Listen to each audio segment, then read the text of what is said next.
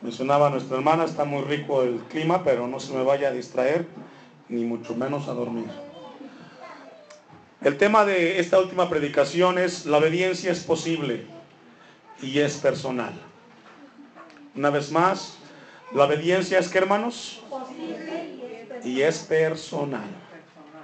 Esta es la última predicación de este ciclo de predicaciones del tema la importancia de la obediencia. A lo largo de, estas, de estos últimos eh, meses, Dios nos ha hablado de qué importante es la obediencia en la vida del cristiano. Si en el cristiano no hay, no hay eh, obediencia a la palabra de Dios, es una de las marcas distintivas que probablemente no haya salvación en nuestras vidas. Muchas veces cuestionamos la palabra de Dios en nuestras vidas. Eh, la obediencia a Dios siempre estará en el terreno de lo posible, mis hermanos. Todo lo que Dios nos pida que hagamos es posible. A veces confundimos la imposibilidad o la posibilidad con la dificultad. Pero todo lo que Dios nos ha dejado o que nos pide que hagamos está dentro del terreno de lo posible. Lo único es de que siempre encontramos justificantes para no hacer lo que Dios nos pide. Si Dios le pide a usted que haga una oración por su hijo, usted, papá, mamá, va y lo hace y dice, voy a orar por mi hijo y lo obedece. Si Dios le pide a usted que vaya y que le hable al vecino, usted ve, va y lo hace. ¿Le cuesta? No es muy complicado hacerlo. Si en, este momento yo le pidiera a usted que orara por el hermano que tiene al lado, solamente extiende su mano y comienza a orar por él. Y no hay mayor problema. Pero si Dios le pide a usted que deje de mentir, ¿qué haría? Eso cuesta más, ¿verdad? Si Dios le dice a usted, deja de hacer las cosas que estás haciendo deja de golpear a tu esposa, deja de gritar, deja de insultar a tus hijos. Eso entra en un terreno distinto. Porque tiene que ver con nuestra obediencia. Hay una, mientras estaba estudiando este texto, hay una frase de los judíos en aquel entonces y dice así, con relación al texto que tomamos en esta tarde como base. Dice esta frase, no te imaginas que la tumba va a ser un refugio seguro, porque independientemente de tu voluntad fuiste formado y naciste y vives y morirás y tendrás que rendir cuentas ante el Rey de Reyes, el Santo bendito sea. Es decir, los judíos tenían la costumbre en aquel entonces de decir lo siguiente, en la tierra podemos justificar o podemos eh, hablar de distinta manera para decir por qué no obedecí. Y a veces en la historia romana, cuando alguien fallecía, le ponían sobre el féretro la ropa que él usó o que ella usó, pensando que en el más allá él o ella podría utilizar esa ropa. Pero los judíos decían, el momento que te, pongan a ti en el féretro, no habrá nadie que te pueda ayudar el día que tengas que enfrentar a Dios. ¿Y cuán verdad es eso? El texto que leímos dice lo siguiente, de manera que cada uno, ese cada uno es mujer o hombre, de manera que cada uno de nosotros, ¿me ayuda hermano que dice? ¿Tiene en su mano su Biblia, hermano? Léalo conmigo. De manera que cada uno de nosotros, ¿qué dice? No le ate, no le, no le preocupa eso que está leyendo. Preocupante. Tarde que temprano, cada uno de nosotros vamos a darle cuentas a Dios. De lo que hacemos o de lo que no hacemos. Si tú te justificas constantemente que Dios te pide que, hace, que hagas algo y tú dices, por tal razón no lo voy a hacer, vas a darle cuentas a Dios. ¿Sabe que en cierta ocasión escuchaba la plática de un matrimonio que iba a una congregación? Y para no mencionar los nombres vamos a ponerle Lencha y Panchito. Le dice, le dice Panchito a Lencha, ¿sabes qué mi vida? Me la van a pagar me la hicieron y en el primer momento que tengo oportunidad me la van a pagar. Y le dice Lencha a Panchito, oye es Panchito, pero vamos al templo, perdónalos, no seas rencoroso. No, no, ellos se lo buscaron. Y si me buscan, me encuentran. Para que sientan, para que sufran. Y le dice una vez más Lencha, le dice, no, Panchito, ya somos cristianos. Dios nos pide que perdonemos, que no seamos rencorosos. ¿Y cuántas veces encontramos a panchitos en las iglesias? Llenos de rencor, llenos de amargura y de odio, pensando en vengarse por lo que los demás le han hecho. Deje un apartado ahí y acompáñenme al primer libro de Reyes, capítulo 2, versículo 1. Sabe que vamos a entregar cuentas de lo que hagamos, hermanos.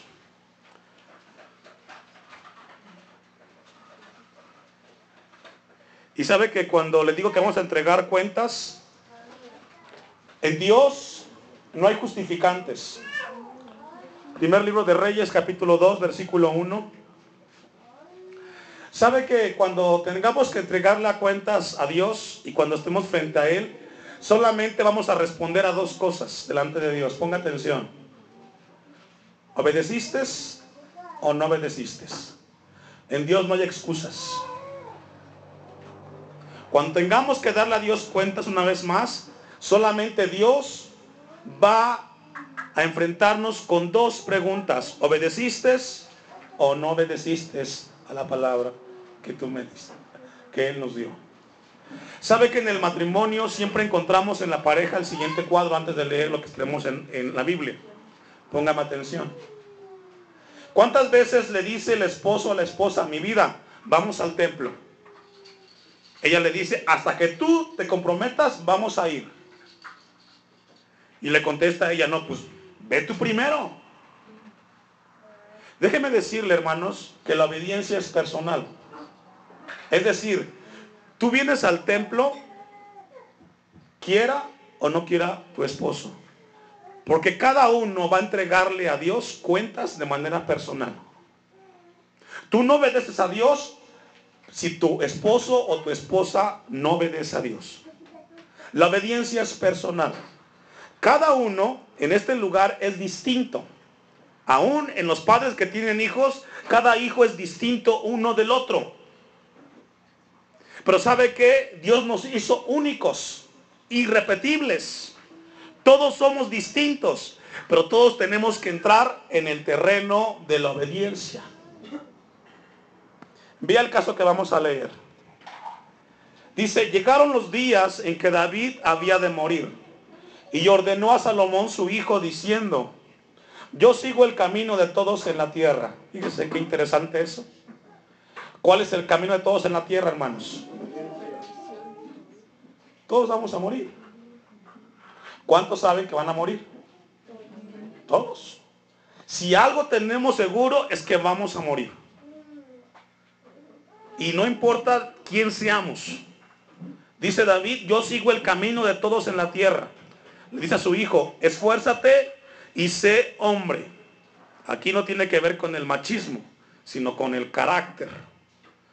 Guarda los preceptos de Jehová, tu Dios, andando en sus caminos y observando sus estatutos y mandamientos, sus decretos y sus testimonios de la manera que está escrito en la ley de Moisés para que prosperes en todo lo que hagas y en todo aquello que emprendas. Papá, mamá, déjame decirte algo muy importante. Tú no puedes heredarle a tu hijo el caminar en Cristo. Tu hijo tiene que tomar la decisión de caminar en Cristo. Y será su responsabilidad si obedece o no obedece. No podemos heredarle a nuestros hijos nuestra obediencia a Dios. Cada uno de ustedes tendrán que entregarle cuentas a Dios de lo que obedecieron o no a su palabra.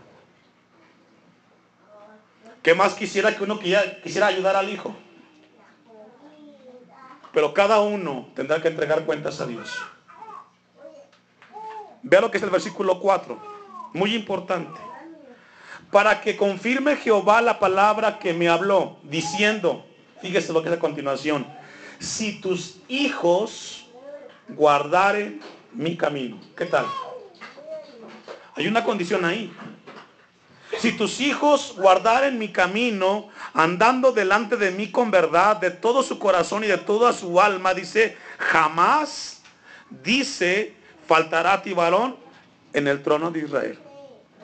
Qué importante, hermanos. ¿Sabe que la Biblia enseña que siempre y cuando obedezcamos, vamos a recibir la bendición de Dios? ¿Sabía usted que entre más rápido aprendamos a obedecer a Dios, a su palabra, más rápido vamos a adquirir sus, sus bendiciones?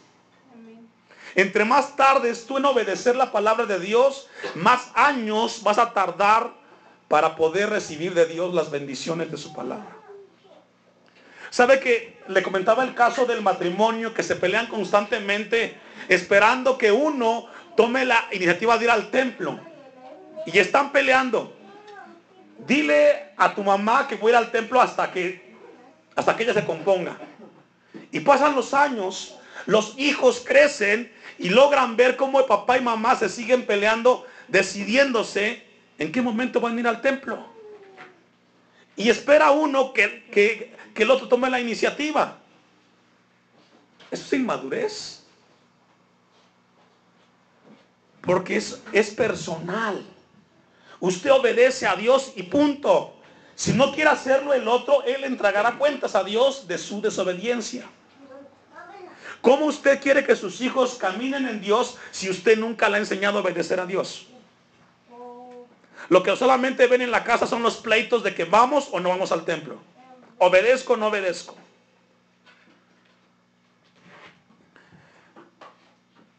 Acompáñame a Deuteronomio capítulo 30, versículo 11. El tema es, la obediencia es que hermanos, posible y, personal.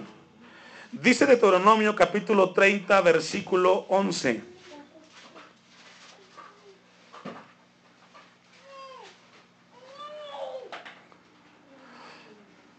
Vea lo que dice este pasaje de Deuteronomio 30, 11. ¿Lo tiene? Dice, porque este mandamiento que yo te ordeno hoy no es demasiado difícil para ti ni está lejos. ¿Sabe cómo dice o cómo podemos leer este, este versículo? De una manera parafraseada. Es decir, estos mandamientos no son fáciles, no son eh, difíciles de obedecer y cualquiera pueda cumplirlos.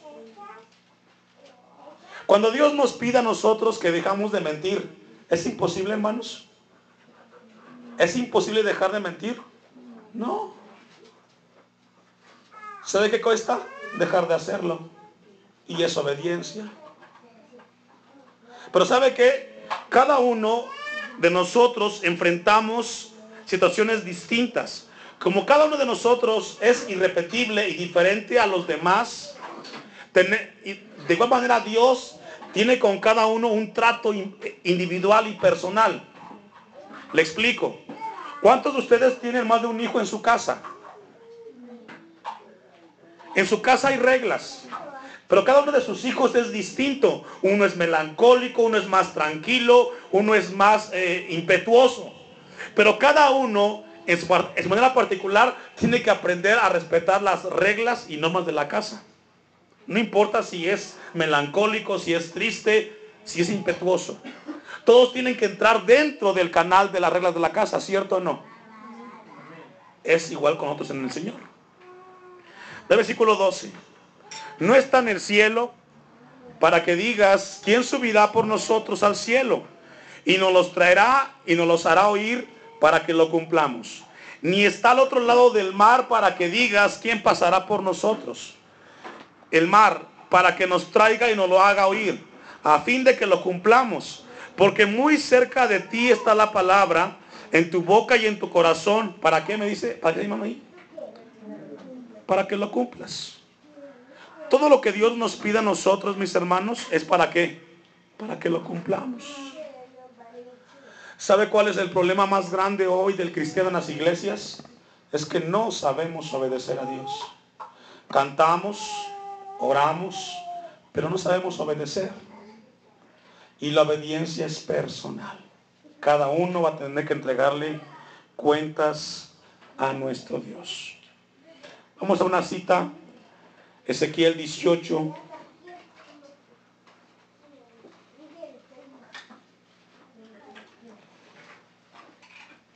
¿Cuántos en este lugar en algún momento de su vida ha volteado con su esposa y le dice él a ella, oyes, cambia? Y le contesta ella, cuando tú cambies primero. ¿Lo ha visto? ¿Le, ha tocado ver eso? ¿Y saben qué? Hay muchos que se hicieron viejos y no han cambiado ni uno ni el otro. No han aprendido a obedecer a Dios. Aquí vemos en Ezequiel 18, ¿ya lo tiene? Vamos a leer unos versículos. Y aquí nos habla que cada uno es responsable de la obediencia o desobediencia a Dios. Dice Ezequiel 18, vino mi palabra de Jehová diciendo, ¿qué pensáis vosotros los que usáis este refrán sobre la tierra de Israel que dice, los padres comieron las uvas agrias y los dientes de los hijos tienen la, la dentera? Vivo yo, dice Jehová el Señor, que nunca más tendréis por qué usar este refrán en Israel.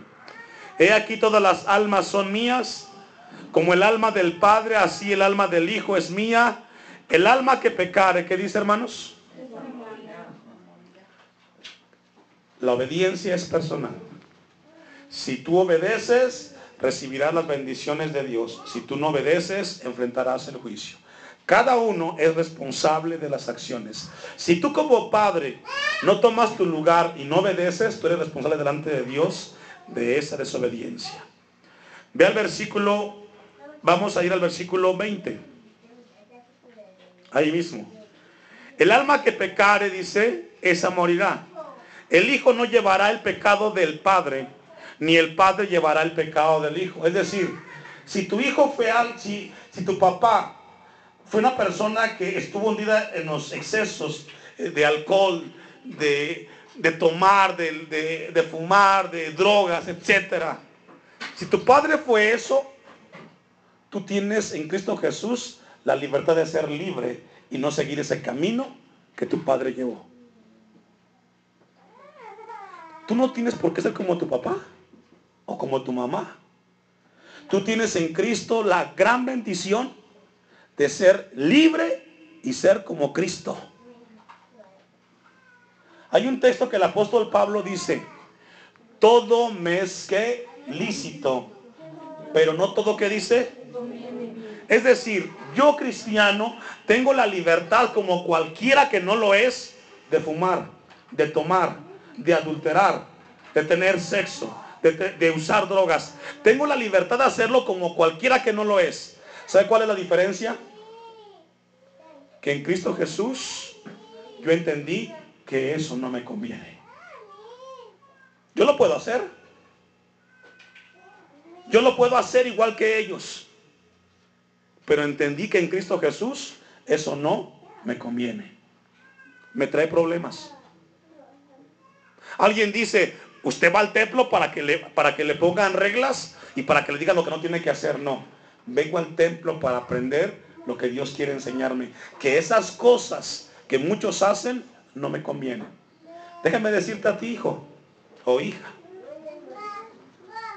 Tú tienes la libertad de hacer todo lo que tú quieras en tu vida y con tu vida. Pero siempre pregúntate, ¿te conviene hacerlo? ¿Te conviene hacer lo que estás haciendo o te trae problemas? Eso es sabiduría, hermanos. Vea cómo concluye el versículo 20. La justicia del justo, ¿qué dice hermano? ¿Me ayuda? Será sobre él. Es decir, si tú eres alguien que obedece a Dios, eso es personal y es para ti lo que Dios te dé. Si tú obedeces en tu hogar como esposa, para ti será la bendición que Dios tendrá. Si tu esposa no lo hace, ese es problema de él con Dios. Es que a veces, hermanos, caemos en el asunto. Es de que hasta que vaya mi esposo voy a ir al templo. Hasta que vaya mi esposa. No, mi hermano, tú vente al templo. Tú busca a Dios. Tú acércate al Señor. Vea cómo concluye el texto. Y la impiedad del impío, ¿qué dice? Es decir, si el impío no obedece, Ese es problema de él. Él va a enfrentar a Dios. La obediencia no es colectiva, mis hermanos.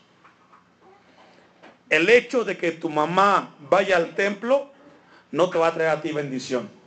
Si tu mamá va al templo y ella obedece, recibirá ella de Dios lo que Dios tenga que darle. Y tú te quedas con lo que te toca a ti.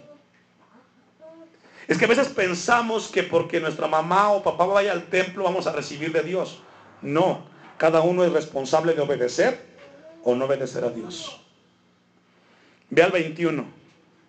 Mas el impío, el que no conoce a Dios, el que no es cristiano, si se apartare de todos sus pecados que hizo y guardare todos mis estatutos e hiciera según el derecho y la justicia, de cierto que dice hermanos. Es decir, si tú te aplicas en el Señor, tú, el individuo, la persona, vas a vivir. No esperes que tu esposa cambie o que tu esposo cambie. Tú cambia. Tú obedeces a Dios. No esperes que tu padre cambie o que tu madre cambie. Tú busca a Dios. Tú obedeces a Dios. No esperes que Él cambie para que tú cambies. Sigue al Señor. Porque la obediencia es personal. Y es posible. Ve al 22, que es la contraparte. Todas las transgresiones que cometió no le serán recordadas en su justicia que hizo, que dice, vivirá. Hoy tenemos una gran noticia de parte de Dios. Si tú decides obedecer a Dios, tú alcanzarás la gracia y la misericordia del Padre. No tienes que vivir como los demás. No estás esclavizado a vivir como tu papá, como tu mamá. Si tú caminas en el Señor, tienes en Cristo Jesús la libertad y la bendición de comenzar algo nuevo con tu vida. Mateo 12:35, hermanos. ¿Sabe que Dios trata de manera personal con cada uno de nosotros? Y de la misma manera personal que Dios trata con nosotros, de igual manera vamos a entregarle cuentas a Dios. Mateo 12, 35 al 37 ya lo tiene. Mire, antes de que leamos el pasaje, póngame atención. Si yo le preguntara a cada uno de ustedes cómo llegó a Cristo, cada uno me daría un testimonio distinto. ¿Verdad que sí? A mí, por ejemplo, Dios me, me tuvo que sacar del país por 20 años para tratar con mi vida. Y Dios me alcanzó y me trajo a Cristo. Y ahora camino en su palabra. Y cada uno puede contar su testimonio de cómo llegó a Cristo. De igual manera, cada uno tiene que entregarle cuentas a Dios de su obediencia o de su desobediencia. Dice el texto, el hombre bueno del buen tesoro del corazón saca buenas cosas. Y el hombre malo del mal tesoro saca malas cosas.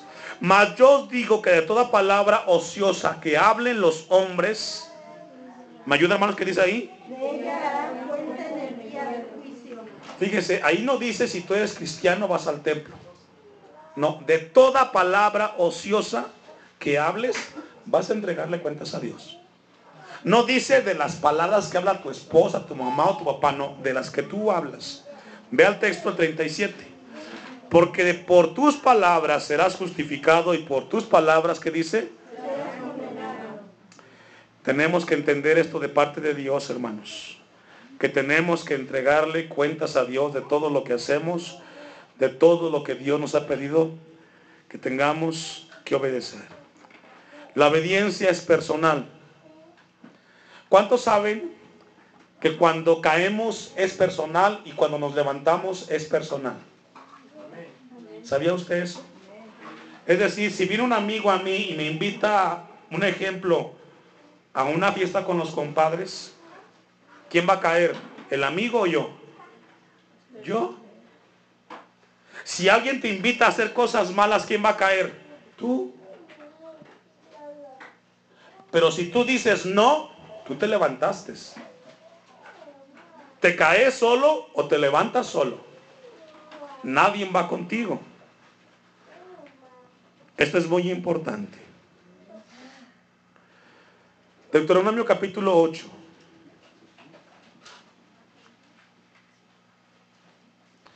¿Sabe que muchas veces justificamos nuestra falta de obediencia a Dios porque los demás desobedecen?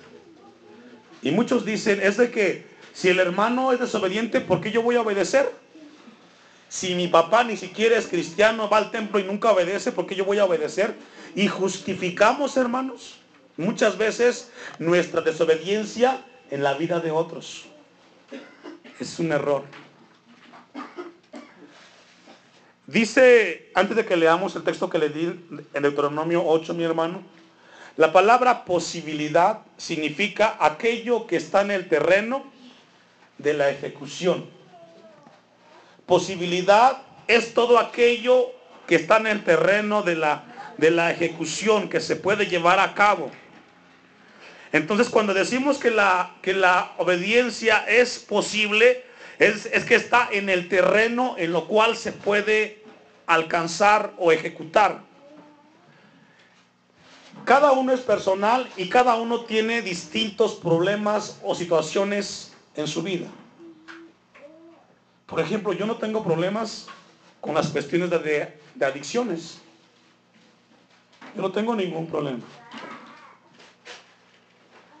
Pero ¿sabe qué, hermano? Todo lo que Dios nos pide a nosotros está en el terreno que podemos hacerlo o no. Dios nunca te va a pedir que hagas algo que no puedes hacer. Por ejemplo, ¿cuántos años tiene Dios diciéndote, sé con tu esposa respetuoso? Deja de mentir. Deja de tomar.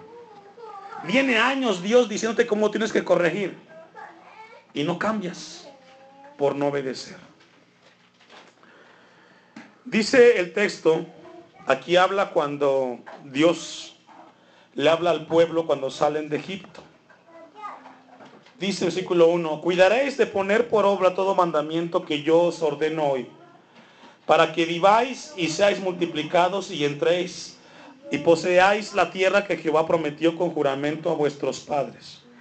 Y te acordarás de todo el camino por donde te he traído, Jehová tu Dios, estos 40 años en el desierto. 40 años, hermanos, tardó Israel para aprender a obedecer. ¿Cuántos años tienes que vivir tú para aprender? Hay quienes tienen 60 y no aprenden. 40 años. Imagínense. 40 años le, tocó o le costó a Israel aprender que con Dios tenemos que entrar con la obediencia. Dice versículo 2, estos 40 años en el desierto para afligirte, para probarte, para saber lo que había en tu corazón, si habías de guardar o no sus mandamientos. ¿Sabe que esto yo lo logré aprender a lo largo de mi vida cristiana? ¿Sabe que en los últimos meses yo le decía a Dios en mi oración, Señor, la gente en la misión no cambia. ¿Sabes qué, Señor? son una generación de dura serviz. Me siento cansado. Señor, mándame a otro lugar. No entienden. No van a los cultos. Cuando sienten ganas van. Van a la fuerza. Y le decía a Dios, Señor, ya no quiero ir. ¿Sabe qué me dijo Dios? Yo te necesito ahí, dice. Y tenía dos cosas por hacer. Obedecer o no obedecer. ¿Y sabe qué hice? Obedecí. Y aquí estoy, hermanos, porque sé que el obedecer a Dios me trae paz. A mi familia y a mí.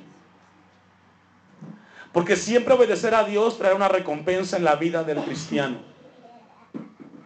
Y obedecer nunca ves, nunca, o muchas veces será de buen agrado.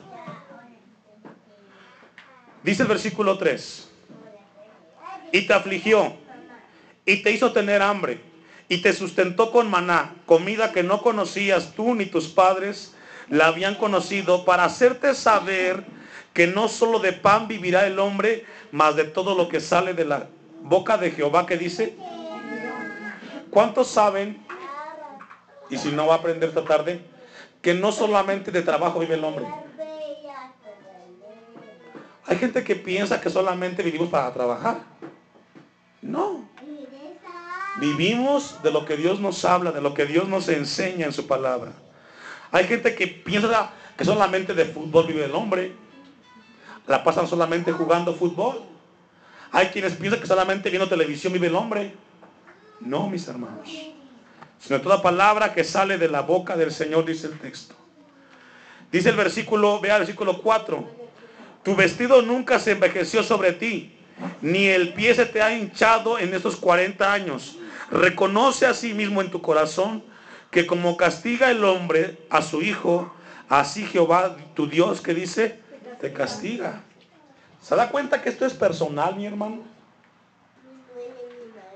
Cuando llega la vida de alguien, hermano, la corrección de parte de Dios es por su desobediencia. Hay una frase que Jesucristo dijo, Señor, que no pase de mí esta copa. No se haga mi voluntad, sino la tuya. ¿Sabe cuántas veces dijo Jesucristo esta frase, hermanos? Tres veces. Mateo 26, 39, 42 y Marcos 14, 36. ¿Sabe, hermano, por qué? ¿Por qué están estas tres veces? Porque obedecer a Dios no es fácil. Obedecer a Dios implica negarte tú. Negarte a ti mismo. Vamos a concluir en Romanos 6, versículo 6.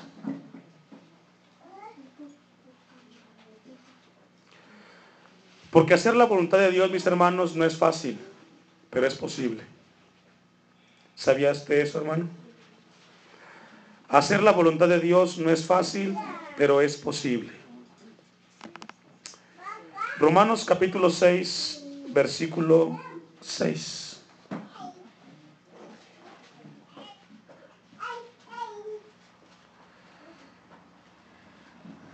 ¿Sabe que en esta tarde, aquí donde estamos todos reunidos como hijos de Dios, a cada uno de sus hijos Dios les está hablando de manera personal e individual? Aunque, aunque a tu lado esté tu esposa o tu esposo, a cada uno le está hablando en un área distinta. ¿Lo sabía? Cada uno tiene situaciones distintas uno del otro. Pero cada uno va a entregarle cuentas a Dios. Antes de que leamos el texto final, reflexiona y piensa en la siguiente pregunta. ¿Qué quiere Dios que dejes de hacer? ¿En qué quiere Dios que lo obedezcas? Piensa. ¿Qué problema es el que tienes que Dios te ha venido hablando en los últimos años? Que dejes y que lo obedezcas. Piensa. Tenemos que aprender a diferenciar entre, entre la imposibilidad y la facilidad. Obedecer a Dios no es fácil, pero es, es algo que tenemos que hacerlo, hermanos, porque es posible. Obedecer a Dios no es fácil, pero es que, hermanos, es posible. Dice el apóstol Pablo, ¿ya lo tiene el texto? Sabiendo esto, que nuestro viejo hombre fue crucificado juntamente con él para que el cuerpo del pecado sea destruido, a fin de que no sirvamos más al pecado, porque el que ha muerto ha sido justificado del pecado. Y si morimos con Cristo, creemos que también viviremos con Él, sabiendo que Cristo, habiendo resucitado de los muertos, ya no muere. La muerte no se enseñorea más de Él. Porque en cuanto murió al pecado, murió por murió una vez por todas. Mas en cuanto vive, para Dios vive. Ve el versículo 11. Así también vosotros, aquí le habla a los cristianos, Consideraos muertos al pecado, pero vivos para Dios en Cristo Jesús, Señor nuestro. Vea, no reine pues el pecado en vuestro cuerpo mortal, de modo que lo obedezcáis en sus concupiscencias. Lo que Dios quiere esta tarde, mi hermanos, que no reine en tu vida el pecado. Ahí está. El pecado está ahí en nuestro cuerpo que nos pide hacer cosas que no le agradan a Dios. Que no reine eso en tu, que no reine eso en tu vida. Y que siempre recordemos, mis hermanos, que tenemos que entregar las cuentas a Dios de manera personal. Sabe que en los últimos años muchos han caído en algún momento de duda al Señor. Y la duda nos aleja de Dios. La palabra nos, nos, enseña a que caminemos en obediencia a nuestro Dios. El texto que leímos al inicio de Romanos 14, 12 dice, de manera que cada uno de nosotros, y cada uno es de manera individual, dará cuenta a Dios. A partir de hoy, tú tienes en tus manos y en tu cabeza y en tu pensamiento el conocimiento de saber lo que tienes que obedecer. Y si no lo haces, vas a entregarle cuentas a Dios. Póngase de pie.